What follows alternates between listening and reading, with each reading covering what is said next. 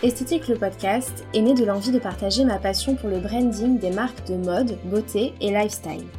M'intéressant particulièrement à la manière dont elles racontent et diffusent leur ADN à l'heure du digital, je vous invite à découvrir les dessous des stratégies mises en place afin de valoriser l'expérience globale et créative que celles-ci proposent. Nous parlerons de la frontière très mince entre les médias et les marques, mais également de la façon dont ces dernières s'adaptent en imaginant sans cesse de nouveaux contenus. Lors de chaque épisode, vous découvrirez l'identité et la vision d'une nouvelle marque, le tout expliqué en respectant naturellement le caractère unique de chacune.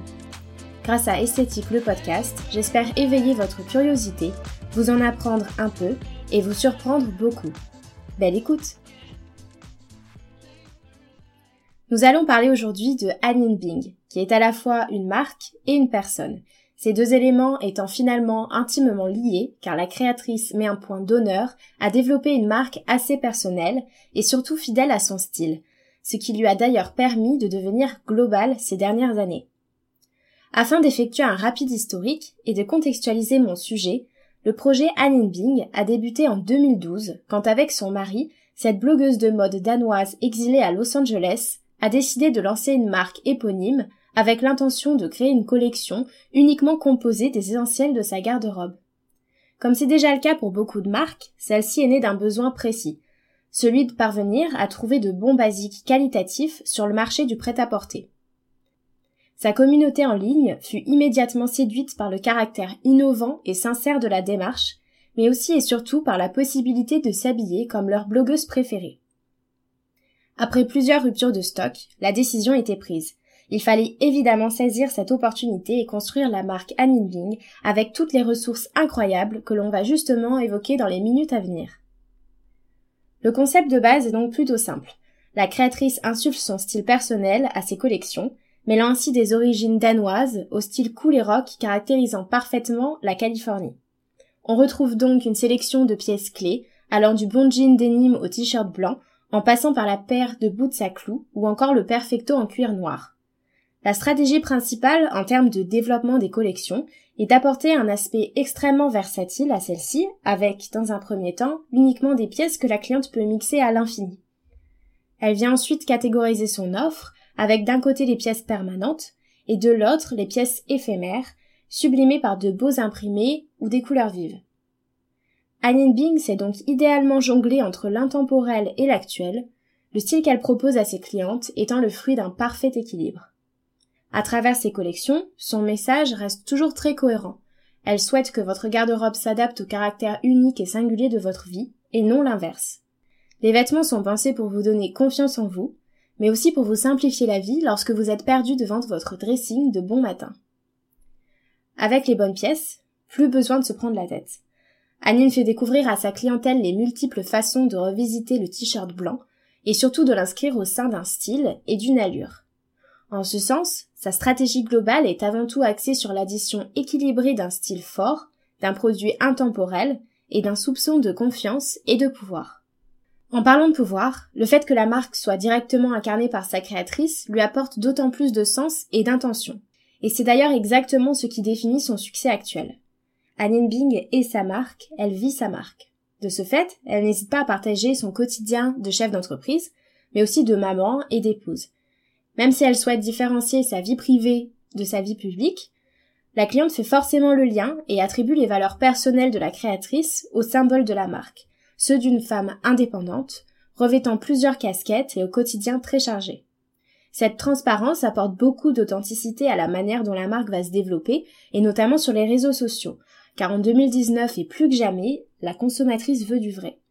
Nous pouvons donc faire le lien avec la notion de style de vie, car c'est ce que souhaite diffuser Amin Bing au-delà de simples collections de vêtements. Pour parler plus généralement, un tas de marques jouent aujourd'hui sur le volet du lifestyle afin de prolonger l'expérience. Si j'achète un petit débardeur en soie Amin Bing, j'accède non seulement à un vêtement, donc la fonction utilitaire est remplie, mais je touche également à un univers, ce qui vient révéler toute la symbolique présente derrière mon simple débardeur. C'est donc selon cette stratégie que la marque a décidé d'étendre son influence aux boutiques physiques. Incarnant initialement la marque Instagram par excellence, et nous y reviendrons plus tard, elle a surpris un grand nombre d'entre nous en souhaitant rapidement ouvrir de nombreux magasins et ce dans le monde entier. Cela s'avère être une technique de séduction majeure envers la clientèle qui peut désormais goûter à l'expérience Anne Bing pour de vrai. il s'agit là de prolonger l'imaginaire digital rattaché à la marque. On dispose des bouquets de roses, des pots de bonbons scandinaves dont la créatrice raffole, la bougie Savage Rose imaginée par la marque pour éveiller le sens olfactif, des tapis berbères ou encore de magnifiques photographies en noir et blanc. Donc autrement dit, tout ce que l'on peut retrouver dans l'intérieur de Bing elle-même. De cette manière, la cliente est intégralement immergée au sein de l'univers de la marque. Si l'on souhaite maintenant se pencher sur l'aspect digital du concept, il y a aussi énormément de points à soulever. Le premier étant la communauté de fans et d'adeptes, car c'est à partir de cela que la marque a vu le jour. Au même titre que beaucoup d'autres enseignes telles que Glossier, par exemple, Anine Bing n'impose pas une offre aseptisée à ses clientes. Elle va les écouter, les comprendre, et elle vient ensuite leur proposer un produit pensé et élaboré main dans la main avec elle. Cette démarche d'observation et d'empathie est le gage de sa réussite, car elle génère un fort feedback sur les réseaux sociaux et prête attention aux discussions sous les publications postées quotidiennement. Le succès de la marque a donc été fortement plébiscité par sa capacité à manier avec une impressionnante agilité l'application Instagram, qui lui a apporté dans un premier temps de la visibilité et l'opportunité de développer une marque visuellement, et dans un second temps de la viralité grâce aux bouche à oreille numériques. Grâce à l'analyse de marque, j'ai compris assez vite que la meilleure façon de se développer en 2019 était de devenir son propre média. Et c'est justement l'opportunité en or que nous offrent les réseaux sociaux. Qui de mieux placé que Anine Bing elle-même pour raconter sa marque quotidiennement? Sa stratégie est donc plus que jamais dans l'air du temps, voire même en avance sur les évolutions. Nous l'avons notamment constaté lorsqu'elle a innové en proposant le système du See Now Buy Now, bien avant que la marque Burberry le mette en place. Pour celles et ceux qui ne savent pas encore ce que c'est, il s'agit tout simplement d'offrir la possibilité aux clientes de se procurer les pièces dès que celles-ci sont diffusées via la publicité. Autrement dit, on ne fonctionne plus par saison et on décide d'agir avec davantage d'instantanéité, en lien avec le caractère immédiat d'Instagram, où l'on se lasse assez vite finalement. Mais revenons-en à notre sujet.